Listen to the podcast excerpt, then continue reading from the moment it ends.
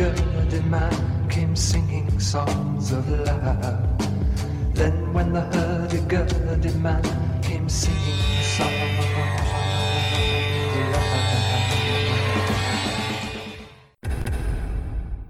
Olá, operários, sejam bem-vindos de volta ao Fábrica de Crimes. Eu sou a Rob. E eu sou a Mari. E hoje nós viemos com a parte 2 do caso do Zodíaco, que inclui a última atualização do caso e mais detalhes sobre a investigação. É, vocês deram uma resposta pra gente super positiva com a parte 1. Então a gente preparou essa parte 2 com muito carinho, muita pesquisa também. Lembrando que você pode aparecer aqui no Fábrica de Crimes. É só enviar uma mensagem de voz pra gente por direct lá no nosso Instagram, arroba podcast Fábrica de Crimes. E a gente só vai publicar com a sua autorização. E a mensagem de hoje é da operária Letícia Leal. Uau, tô passada.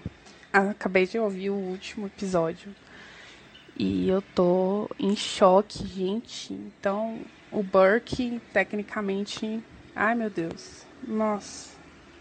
Assim, eu tô sem fala até agora. Gente, parabéns pelo trabalho de vocês. Vocês conseguem prender a nossa atenção de um tanto.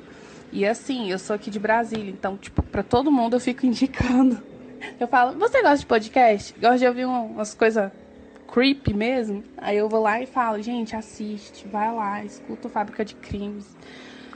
Mostra para todo mundo. Gente, é sério, parabéns. Eu não sei se eu fico mais aflita por saber ou se eu fico mais aflita porque eu fico esperando, sabe? Não sei, sabe? Nossa, vocês são muito boas. Parabéns, parabéns. Obrigada por entreter a gente nessa quarentena. E assim, eu já reescutei o podcast de vocês umas trocentas vezes, os mesmos episódios, e nunca cansa. Muito obrigada pela sua mensagem, Letícia. A gente adorou. E no episódio de hoje, Zodíaco, ou O Crime Perfeito, parte 2.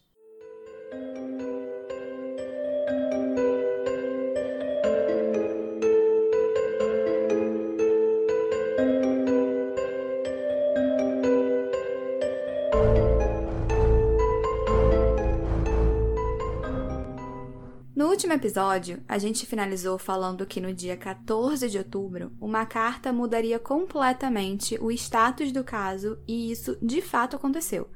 Nessa altura, o Zodíaco já estava bem conhecido e as pessoas tinham medo dele. Mas isso escalou ainda mais com essa carta que chegou e foi enviada diretamente ao San Francisco Chronicle no dia 13 de outubro de 69. Mari, você lê pra gente? Sim. A quinta carta dizia assim: Aqui quem fala é o Zodíaco. Eu sou o assassino do motorista de táxi na rua Washington com a Maple na noite passada. Para provar isso, aqui está um pedaço de sua camisa manchada de sangue. Sou o mesmo homem que matou as pessoas no norte da Califórnia. A polícia de São Francisco poderia ter me apanhado ontem à noite se tivesse procurado no parque de maneira certa, ao invés de terem ficado apenas correndo com as suas motos. Os motoristas deveriam apenas ter estacionado e aguardado que eu saísse do esconderijo. Crianças de escola são ótimos alvos. Eu acho que eu vou acabar com o ônibus escolar uma manhã dessas. Basta atirar no pneu dianteiro e então acertar as crianças quando saírem. Junto com a carta, também foi enviado o pedaço né, da blusa ensanguentada do Paul Stein. Mas talvez o que mais tenha assustado foi que, pela primeira vez, o Zodíaco fazia uma ameaça futura e não era uma ameaça qualquer, né? Ele estava falando de acabar com crianças. Então, nesse momento, o investigador, o David Tosky, entendeu que aquilo se tratava de um caso muito mais sério do que ele estava imaginando. Eles estavam lidando com um serial killer bem instável e que estava atacando em períodos cada vez mais curtos. Então, todo cuidado era pouco. E um detalhe importante sobre essa carta é que essa última parte que eu li, sobre o ataque a um ônibus escolar, ela foi omitida pelo Chronicle a pedido da polícia. E eles entenderam que isso iria causar um caos na população e podia atrapalhar as investigações. Exatamente. Inclusive, uma série de medidas de segurança foram adotadas pelos motoristas, né, desses ônibus escolares. E dá uma olhada só. Então, foram cinco medidas. A primeira é a seguinte: continue dirigindo o ônibus mesmo com o pneu furado. Não pare. Número 2. Diga às crianças para ficarem abaixo do nível das janelas e deitadas no chão. Número 3. O motorista deve continuar dirigindo, acender todas as lâmpadas e tocar a buzina. Número 4. O ônibus escolar não deve parar até chegar a uma área com bastante gente. E número 5. Depois de chegar a esse local, contatar imediatamente qualquer agência das forças de segurança. E aí, em seguida, a letra dessa carta foi comparada com a das cartas anteriores. E para isso, o Tosky e o Armstrong, que eram os investigadores de São Francisco, se juntaram com os investigadores de Napa e de Solano, né, onde tinham acontecido os outros crimes. E também foi convocado para esse time um cara chamado Paul Avery, que era o repórter do São Francisco Chronicle que mais estava acompanhando o caso do Zodíaco. E para quem assistiu o filme, vai lembrar que o Paul Avery, ele foi interpretado pelo Robert Downey Jr. E é interessante falar que o capitão da polícia de São Francisco tinha plena convicção de que o Zodíaco tinha mentido nessa última carta, porque ele meio que se gabou, né, entre aspas, de estar tá na área enquanto a polícia estava procurando pelo assassino do Paul Stein. Mas o que ele não mencionou é que a polícia estava com sete cães farejadores. E esses cães eram os melhores do país e eles teriam fatalmente farejado o assassino. Além disso, a carta, né, como eu disse, não mencionava isso. Então talvez isso fosse um indício que na verdade o Zodíaco nem estava lá. É, algo a se pensar, porque a gente sabe bem que esses cachorros são mega treinados. E como a gente sempre fala aqui, não confiem em ninguém, só em dogs. Mas nesse caso, talvez o Zodíaco até tivesse por ali, né? Só que mais afastado, só observando. É, pode ser. Eu, particularmente, sempre tendo a só confiar em dogs mesmo. Mas enfim, Logo depois dessa carta, o San Francisco Chronicle publicou de novo o retrato falado do Zodíaco e aí choveu denúncias. Foram mais de mil denúncias por telefone e e-mail de pessoas que estavam acusando, assim, todo mundo, desde vizinhos, colegas de trabalho, ex-maridos, todo mundo sendo o possível Zodíaco. E aí, no dia 19 de outubro, o jornal Examiner publicou um apelo ao Zodíaco bem no alto da primeira página, que dizia: Cinco pessoas estão mortas. Que não haja mais assassinatos.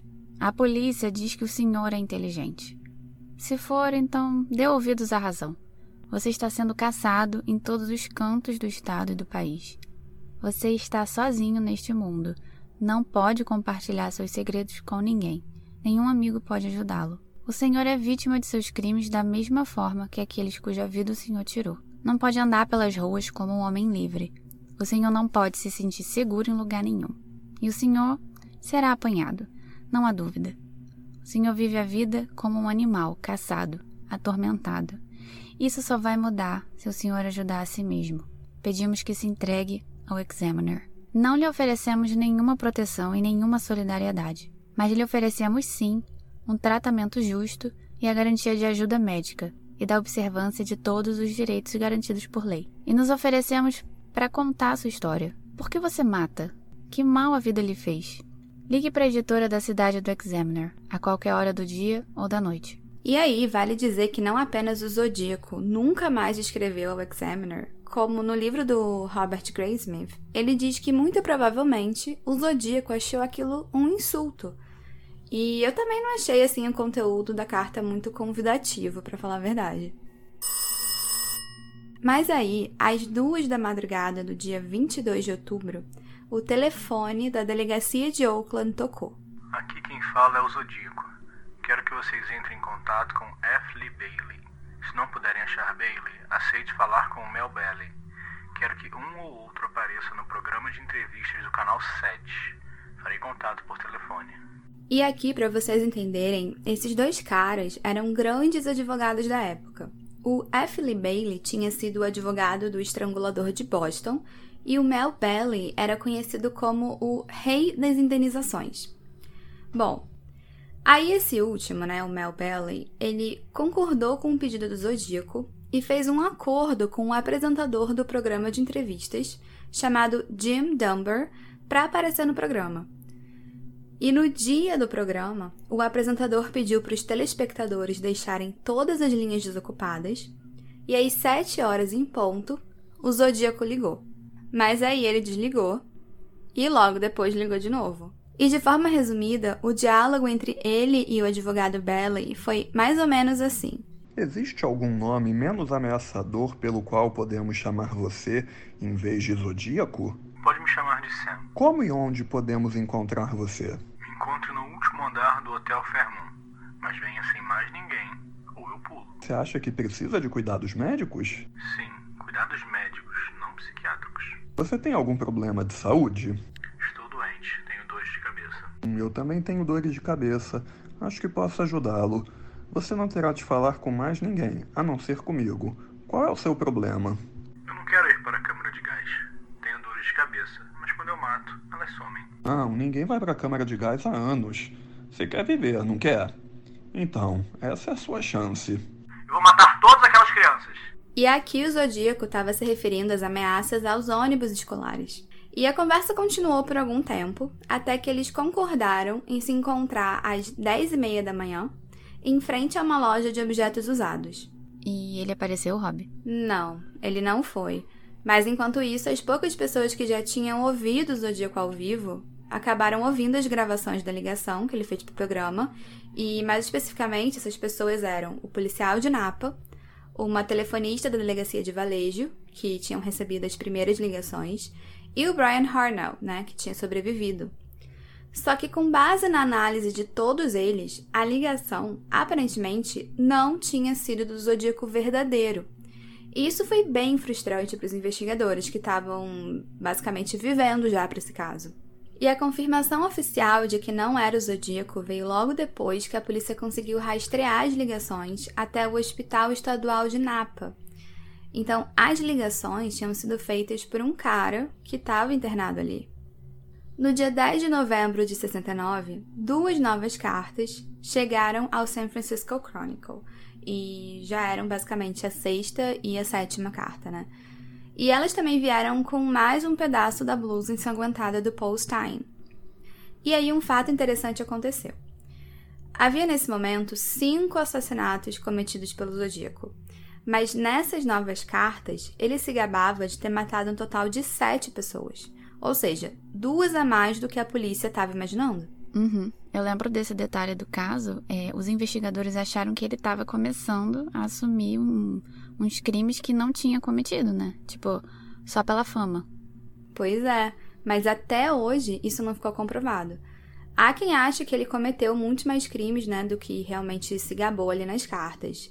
Até porque numa dessas cartas ele falava justamente sobre isso. Você lê esse trecho pra gente, Mari?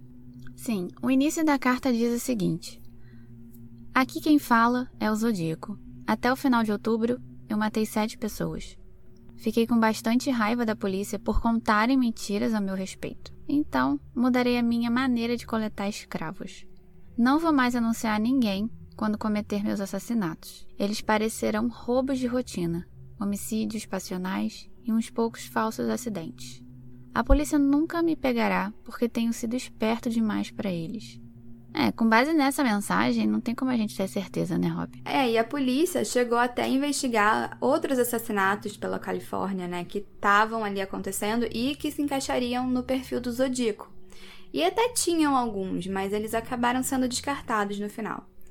E junto com a carta também tinham mais códigos. Só que dessa vez tinha o maior código de todos, né? Que era composto por 340 símbolos dispostos em 20 linhas e assinado com o símbolo dele, o círculo com uma cruz no meio. E aí, contra todas as expectativas de 2020, né, que foi quase um ano cancelado, surgiu uma atualização no caso.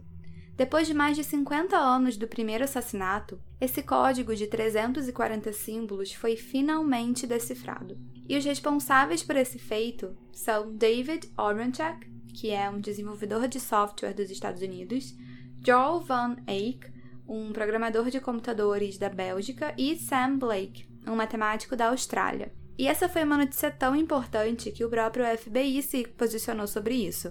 Eles fizeram um tweet em que disseram que o FBI tomou conhecimento que um código atribuído ao assassino do Zodíaco foi decifrado por cidadãos. O caso do assassino do Zodíaco continua sendo uma investigação em andamento para a divisão do FBI, em São Francisco, e para nossos parceiros locais. O assassino do Zodíaco aterrorizou múltiplas comunidades pelo norte da Califórnia e, Mesmo após décadas, nós ainda continuamos a buscar justiça para as vítimas destes crimes brutais. Devido à natureza em andamento da investigação e por respeito às vítimas e seus familiares, não faremos mais comentários nesse momento. E aí o que realmente importa, né, é o conteúdo dessa mensagem. Então, para vocês entenderem, a mensagem dizia o seguinte: Abre aspas, espero que vocês estejam se divertindo muito tentando me pegar. Não era eu no programa de TV, o que levanta um ponto sobre mim. Eu não tenho medo da câmara de gás. Ela me mandará para o paraíso mais rápido, e eu já tenho escravos suficientes para trabalhar por mim, enquanto as outras pessoas não terão nada chegando no paraíso. Por isso elas temem a morte. Eu não tenho medo porque eu sei que a minha nova vida será fácil no paraíso da morte. Ou seja, se por um lado o Zodíaco confirmou que não era ele, né, no programa de TV, ele acabou deixando a gente ainda mais curioso, né, para saber a identidade real dele, já que essa mensagem, infelizmente, não diz nada sobre isso especificamente. E aqui uma outra curiosidade que eu achei super interessante é que um paranormal chamado Joseph DeLuise participou das investigações ajudando a polícia. E assim, por mais que eu ame essas coisas paranormais, infelizmente eu tenho que dizer que ele não ajudou muito. Hum, mas que tipo de coisa que ele falava? Ah, ele fez umas previsões bem genéricas, mas um fato muito importante que ele disse é que. Estão preparados? Muito provavelmente o zodíaco seria do signo de Escorpião ou de Aquário. Então fica aí a reflexão para vocês. Mas agora, falando sério, ainda teve mais uma pessoa que viu o zodíaco e conversou com ele. E eu tô falando de Kathleen Jones. Caitlin Jones era uma moça de 22 anos que morava na cidade de São Bernardino. A Caitlin estava grávida de 7 meses e tinha uma filha de 10 meses chamada Jennifer. E no dia 22 de março de 70, ela saiu de casa com a Jennifer às 7 horas da noite, no intuito de visitar a mãe dela, que morava na cidade de Petaluma, no condado de Sonoma. E ela preferia viajar à noite porque a Jennifer ia estar tá dormindo, né? Quando era por volta de meia-noite, ela percebeu que um carro de cor clara atrás dela na estrada começou a piscar os faróis e a buzinar. Dentro do carro tinha um homem e ele gritou para ela que a roda traseira dela estava solta. Ela ficou desconfiada, mas acabou estacionando no acostamento. Aí logo depois, o cara estacionou o carro dele atrás dela e de lá ela viu que saiu um homem muito bem vestido, por volta de uns 30 anos, e ele se ofereceu para ajeitar a roda dela. E ela aceitou. Aí depois de um tempo ele voltou até a janela dela e disse que estava tudo certo e que ela podia continuar a viagem. Aí a Kathleen respirou aliviada, agradeceu a ajuda e voltou a dirigir. Depois de ter andado apenas alguns metros, a roda esquerda traseira do carro da Kathleen soltou e literalmente foi parar do outro lado da estrada. Aí ela foi forçada a desligar o carro, e nisso o carro de cor clara desse homem deu marcha ré, e aí ele saiu e perguntou se ela queria uma carona até o próximo posto. A Caitlin sabia que a uns 400 metros dali tinha um posto, né? Então ela acabou aceitando a carona. Ela pegou a Jennifer no colo e entrou no carro dele. E claro que toda a situação era desconfortável, mas até esse momento ela não estava de fato com medo. Mas as coisas começaram a mudar quando ela percebeu que ele não parou no tal posto. E nem parou no próximo, né? Ele não parou em nenhum posto. Na verdade, o que ele fez foi pegar uma estrada deserta e aí o clima dentro do carro ficou super tenso. A Caitlin chegou a perguntar se ele sempre saía por aí ajudando as pessoas e ele respondeu que, abre aspas, quando eu termino de fazer com elas o que eu faço, elas não precisam de nenhuma ajuda. Aí, depois de mais ou menos uns 30 minutos, ele finalmente disse: Você sabe que vai morrer, você sabe que eu vou te matar. A Caitlyn gelou e aí ela começou a pensar no que, que ela podia fazer. E eu achei ela bem corajosa, porque ela agarrou a Jennifer, pulou do carro e atravessou a estrada deserta correndo. O Zodíaco foi atrás dela e ela se escondeu numa espécie de vala. E aí ela ficou lá com o corpo por cima da Jennifer, para evitar que ela chorasse. E a sorte foi que um caminhão viu a movimentação toda parou ali para ver o que estava acontecendo e quando o Zodíaco viu o caminhoneiro, ele voltou pro carro correndo e foi embora, deixando a Caitlyn com a filha. Só que aí o que acontece, né? Esse caminhoneiro era um homem. E quando a Caitlyn viu que outro homem estava andando em direção a ela, ela ficou desesperada. Então ela não aceitou ajuda. Só que, de novo, a sorte foi que nessa hora uma senhora apareceu. E aí a Caitlyn se sentiu mais aliviada e acabou indo embora com ela. Nossa, coitada, ela se sentiu acuada, né? Vendo outro homem e só confiou nessa senhora. Eu imagino que ela tenha ficado traumatizada pro resto da vida. Com certeza. E o mais surpreendente foi que, chegando na delegacia para reportar o que tinha acontecido, ela olhou para um quadro de procurados que estava ali pendurado numa parede e viu o retrato falado do Zodíaco. E na hora, ela deu um grito, apontou para o desenho e disse que era aquele o homem que tinha tentado matar ela. E para você ter uma ideia, o próprio sargento da delegacia ficou receoso do Zodíaco ir atrás dela então, ele levou a Caitlin para um restaurante para poder conversar com ela. E no livro do Robert Graysmith, ele diz que a própria Caitlin se sentiu bem indignada, né, com isso, porque para ela pareceu que o sargento não queria ela na delegacia, quase como se ele não se sentisse seguro com ela lá. Em 19 de abril de 1970, a nona carta do Zodíaco chegou ao San Francisco Chronicle. A carta dizia assim: Aqui quem fala é o Zodíaco. A propósito, vocês decifraram o último código que eu mandei? Meu nome é. E aí depois disso tinha uma série de 13 caracteres, que seria um código para o nome do Zodíaco. E ele continuou. Estou curioso para saber quanto em dinheiro vocês estão oferecendo pela minha cabeça. Espero que não pensem que fui eu quem apagou aquele policial insignificante com uma bomba. Embora eu tenha falado em matar ônibus escolares com uma bomba, não ia dar certo mudar para o território de outra pessoa. Existe mais glória em matar um policial do que um garoto, porque um policial pode atirar de volta. Já matei 10 pessoas até hoje. Teria matado mais se a bomba do ônibus não tivesse sido um fracasso. A nova bomba é feita assim.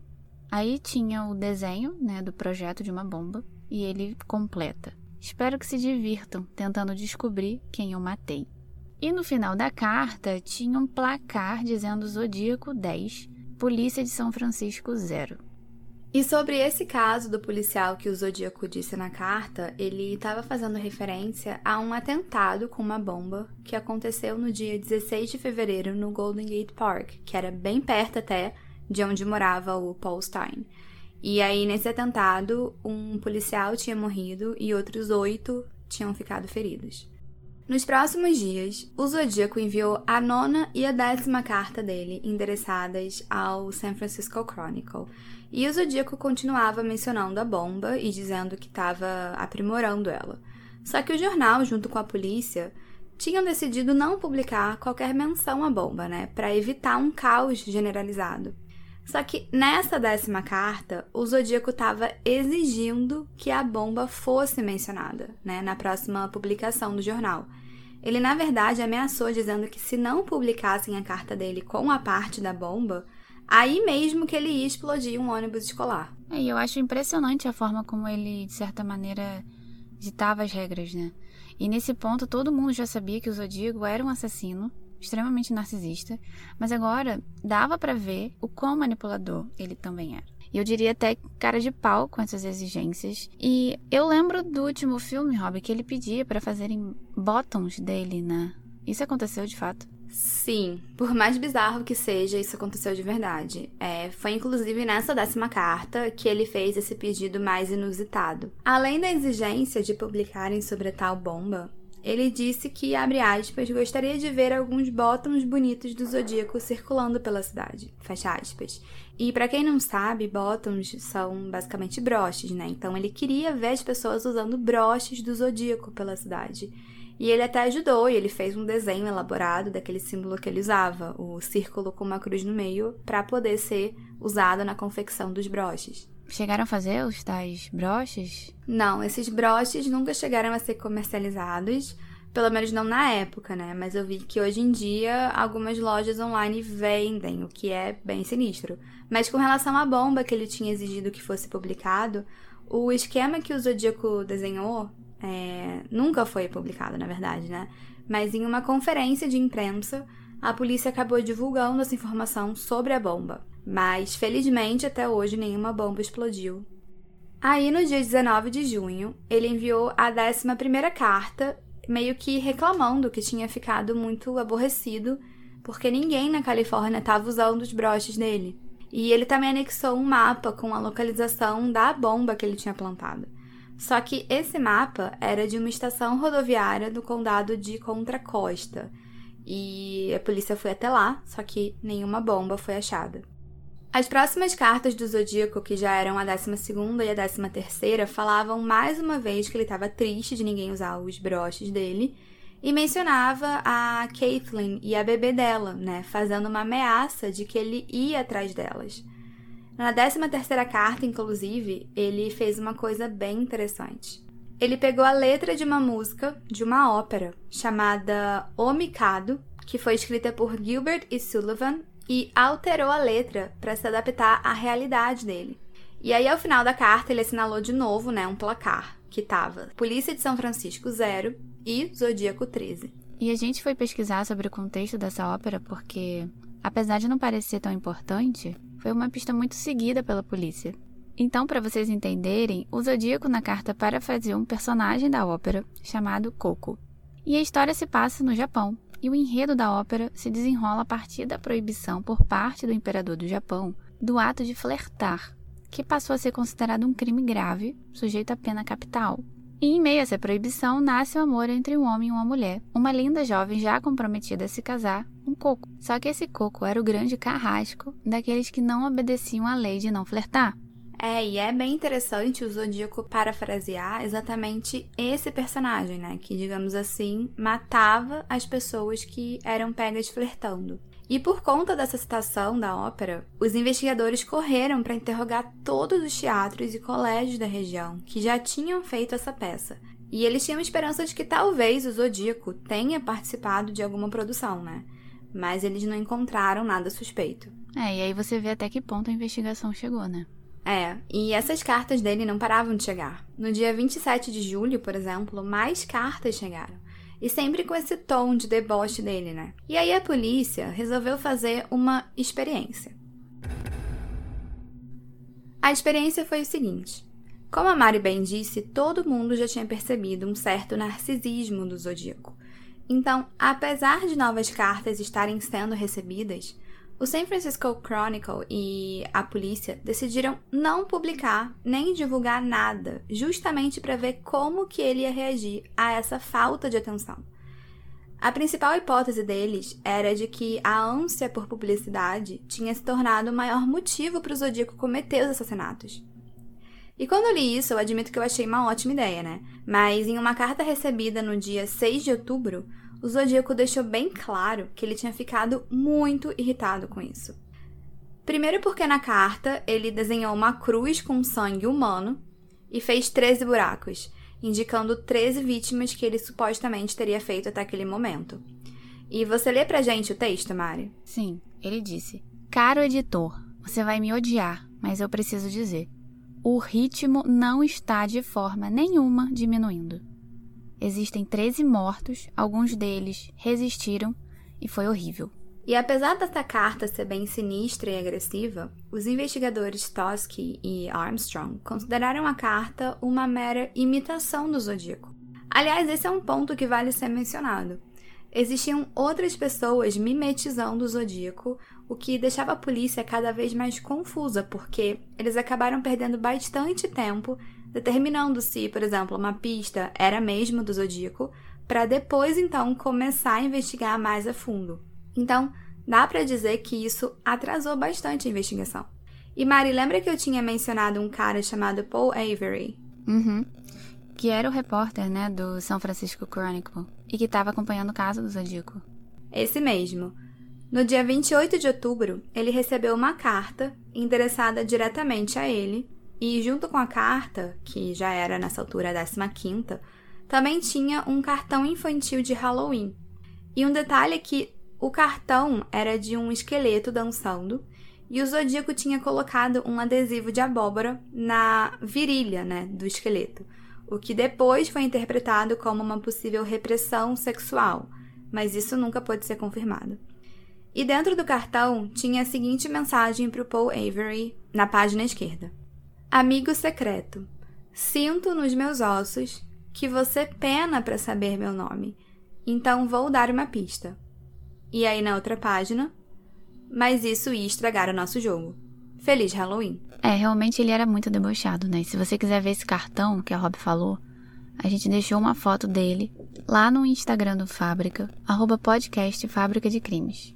Só que pelo que eu vi tinha mais um detalhe nesse cartão, porque do lado esquerdo tinha uns olhinhos desenhados. Aham. Uhum. Nessa parte dos olhos tem uma frase muito importante. Ela diz: Peekaboo, you are doomed. E aí, uma explicação boba, né? Mas que talvez nem todo mundo saiba, é que peekaboo em inglês é aquela brincadeira que a gente faz com criança, escondendo o rosto com a mão e depois aparecendo. Então, o zodíaco estaria basicamente falando: Achou, você está marcado. Todo mundo ficou extremamente receoso porque essa mensagem, apesar de divertida, era na verdade uma ameaça. O Zodíaco estava literalmente dizendo que o Paul Avery estava marcado para morrer. Então, o que os jornalistas começaram a fazer foi usar broches escrito Eu não sou Paul Avery. Inclusive, o próprio Paul Avery usava esse broche porque ele ficou com bastante medo. O Paul Avery, na verdade, apesar de claramente estar com medo, ele não gostava de demonstrar isso, né? Então ele chegou aí a programas de televisão, por exemplo, falando que ele não tinha medo, ele quase que zombava mesmo do Zodíaco. E aí nisso ele acabou recebendo outras cartas.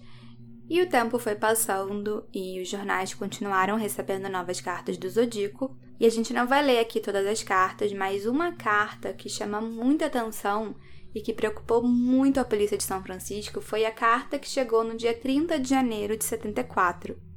Nessa carta, ele mencionava várias coisas, né, como que ele tinha assistido o Exorcista 2 no cinema, que ele tinha gostado muito. Mas lembra que eu falei que ele sempre dava um placar no final das cartas? Pois é. Nessa, ele finalizou falando: Eu, 37, Departamento de Polícia de São Francisco, 0.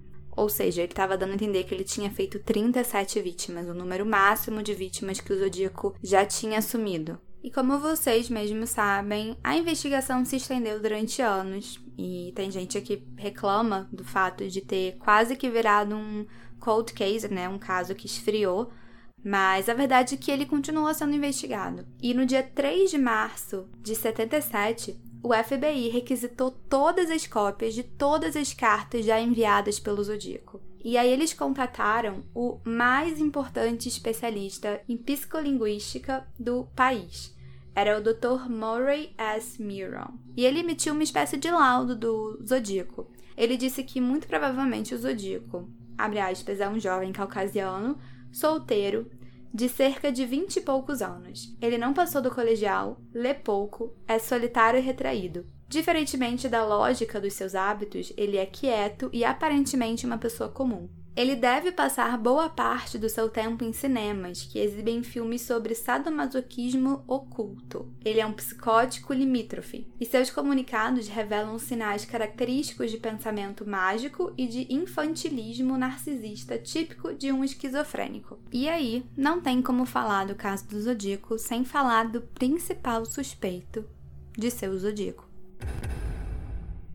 No livro do Robert Graysmith, por exemplo, ele é chamado de Bob Hallstar, mas a gente ressalta aqui que esse nome é falso. E o nome verdadeiro dele parece ser Arthur Leif Allen. A gente vai chamar ele aqui de Arthur, apenas para facilitar. E a gente vai apontar aqui todas as pistas que levam a achar que realmente seria o Arthur, né, o culpado mas sempre ressaltando que a polícia e os investigadores consideraram que falta prova material para condenar ele. Bom, para início de conversa, o Arthur ele foi visto nas proximidades do Lago Berryessa em 27 de setembro de 69. Ele era um estudante que morava com a mãe lá em Valejo e ele era muito inteligente, então ele tinha um QI alto, né? E em 1969, ele de certa forma se parecia muito com um retrato falado do zodíaco que a polícia estava circulando. Aparentemente, ele tem cinco personalidades distintas e ele já confidenciou para os amigos de infância dele que ele era o zodíaco. E em novembro de 69, a cunhada dele, de 26 anos de idade, percebeu que ele estava segurando um papel um dia que tinha uns códigos meio estranhos, assim. E aí ela questionou ele, falou o que, era aquilo, né? Perguntou. E ele só disse que ia mostrar mais tarde, mas a verdade é que ele nunca mostrou. E aos poucos a família começou a achar que ele tinha algumas características que talvez fossem um pouco semelhantes com o perfil do zodíaco que estava sendo divulgado. E eles ficaram realmente com medo e desconfiados que ele era o zodíaco. Então, no dia 4 de junho de 71, a polícia de São Francisco buscou um mandado de busca e apreensão junto a um juiz. E nessa época, válido dizer que ele morava num trailer, então o mandado de busca e apreensão era pro trailer.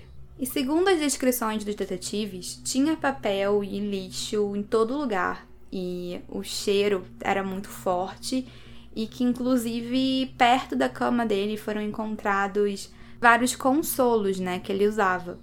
Além disso, dentro da geladeira, eles viram que tinha corações e fígados de pequenos animais, junto com corpos de roedores mutilados. Ele usava um relógio da marca Zodiac, né, que era uma marca que tinha inclusive o mesmo símbolo que o Zodíaco usava nas cartas, e ele também estava usando um anel com a letra Z. Os detetives Tosky e Armstrong pediram para ele amostras da caligrafia, né? E então pediram para ele escrever com a mão direita e com a mão esquerda determinadas frases e inclusive o alfabeto completo. E ele indagou sobre isso, ele falou que ele não conseguia escrever com as duas mãos, mas eles pediram, insistiram, falaram: olha, é necessário e escreve do jeito que você conseguir. Depois foi descoberto que ele nasceu canhoto, ele foi forçado a escrever com a mão direita quando ele estava na escola e aí ele acabou voltando a ser canhoto, né, durante a vida adulta. Mas os familiares dele falaram que ele era sim capaz de escrever com as duas mãos, ou seja, ele era ambidestro. Além disso, eles também recolheram amostras da digital e depois da análise foi entendido que as digitais não eram as mesmas digitais que foram encontradas no táxi do Paul Stein. Então, só com base nisso, ele não poderia ser o Zodíaco. Além disso, a caligrafia dele também não era exatamente igual. Tinham alguns traços semelhantes, mas não era possível afirmar 100% que era a mesma caligrafia do Zodíaco. E aí é importante também falar sobre o passado desse cara. Aparentemente, em 1975, ele ficou preso por três anos no manicômio por conta de uma acusação de abuso sexual infantil. E aí é interessante essa data porque foi exatamente o tempo que o Zodíaco ficou sem enviar cartas para a polícia. Então são fatos que podem ser uma coincidência, mas que também é válido mencionar. Mas a última notícia que se tem dele é que ele estava morando na cidade de Santa Rosa, no porão da casa da mãe dele e trabalhando em uma loja como vendedor. E todos esses fatos foram levantados em maior detalhes pelo Robert Graysmith, que eu mencionei aqui ao longo do episódio todo, que é o autor do livro do Zodíaco, né, que atualmente é o maior compilado de fatos do caso. E o Robert, para quem se lembra do filme, né, ele realmente ficou obcecado. Ele trabalhava no San Francisco Chronicle como cartunista e ele ficou intrigado com aqueles códigos, né? Ele achou uma coisa muito interessante, muito diferente, mas acabou que essa curiosidade se desenvolveu para quase que uma obsessão. Então ele investigou todo o caso e ele chegou então nesse denominador comum do caso que seria esse cara, Arthur. Então, quando ele descobriu que ele trabalhava nessa loja, ele começou a perseguir o cara, começou a ir sempre lá para poder ficar vigiando ele de longe. E ele tentou pegar várias amostras de caligrafia dele, né? Então, em fichas que ele preenchia na loja, deixava em pranchetas, enfim, ele começou a tirar fotos escondidas dessas caligrafias e mandar para especialistas poderem analisar. Mas mesmo assim, apesar de sempre parecer muito, de terem muitos indícios de que poderia sim ser a mesma pessoa escrevendo, ele nunca teve uma resposta 100% de que esse cara era o Zodíaco e que ele tinha sido responsável por escrever as cartas. E um ponto também que é muito debatido nesse caso é a jurisdição. Então, todos os crimes, eles aconteceram em locais de jurisdição um pouco dúbia. em que as delegacias não conseguiam se comunicar de uma maneira clara. E no final de todos esses anos, os relatórios, incluindo, por exemplo, as impressões digitais, as amostras de caligrafia, foram todos enviados para Sacramento. Então, a polícia de São Francisco, que até então estava cuidando do caso de maneira mais ativa, abriu mão de tudo que eles tinham em detrimento de Sacramento. Mas com base em todos os laudos e depoimentos que estão disponíveis nesse livro do Robert Graysmith, isso é bem frustrante, né? Não só para o Robert, como também para os detetives, principalmente o, o Tosky e o Armstrong, que tinham plena convicção de que aquele cara muito provavelmente seria o Zodíaco, mas que eles tiveram que soltar por falta de provas materiais. Bom, operários, essa foi a parte 2 do caso gigantesco do Zodíaco e acreditem, a gente fica muito frustrada de pesquisar e contar todos esses detalhes, mas não conseguir dar um desfecho final pro caso. É meio inacreditável que depois de tanto tempo, tantos anos, a gente ainda não sabe quem é o Zodíaco de fato. E ao mesmo tempo, é muito interessante porque as pistas ainda estão sendo investigadas. É, eu acho que o mais importante é não deixar o caso esfriar, né? Mas de qualquer forma, a gente tá de olho em tudo e qualquer nova atualização do caso, a gente vai informar para vocês lá no Instagram do Fábrica, o arroba podcast Fábrica de Crimes. E aliás, as fotos dessa parte 2 já estão lá para vocês conferirem. E como sempre, por favor, não se esqueçam de avaliar o Fábrica com aquelas cinco estrelinhas porque ajuda bastante a gente. Ou você também pode deixar um comentário legal na plataforma que você usa para nos ouvir. Lembrando que tem episódio todo dia, primeiro e 15 de cada mês aqui. Isso aí.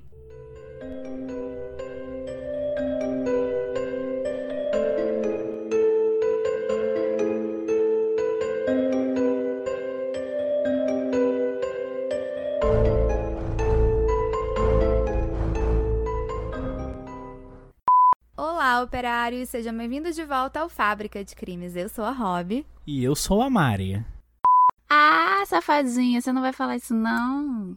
Amiga, porque eu tô assim, não estou no mood, mas vou falar então. Só porque você falou, eu vou falar, porque eu sou teimosa. É, ah, fala ah, isso aqui. Isso aqui em azul. tá, mas é pra falar com que. Normal. Humor. Normal? Normal, que nem você falou da outra vez. Ok. Por favor, delete isso. Ai, eu sabia. É muito difícil ser tolhida. Eu vou matar todas aquelas crianças. Meu Deus do céu.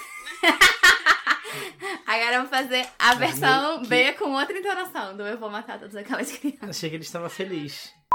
Eu não disse nada. Isso foi a minha. Eu não disse nada. Isso foi a minha dor de cabeça. Eu vou matar todas aquelas crianças. Uhul, tá, que é isso. Um cocô. Primeiro foi melhor. Deu, Deixa deu, hein? Luciano Toledo. Entregou, entregou. Mano, ele é paranormal ou é astrólogo? Ah, amiga, essas coisas meio que andam juntas, né? Mas eu sei por que, que ele falou isso. É porque, tipo assim, ele, ele tinha visões, né? E aí, numa dessas visões, ele sempre via relacionado ao zodíaco duas datas. Uma era 2 do 11 ou 11 do 2. Então, ele ficou em dúvida se ele era de escorpião ou de aquário, entendeu? Ele é muito chato, esse cara. Meu Deus do céu. Cara, ele é muito cri-cri. Ele é muito cri-cri, nossa.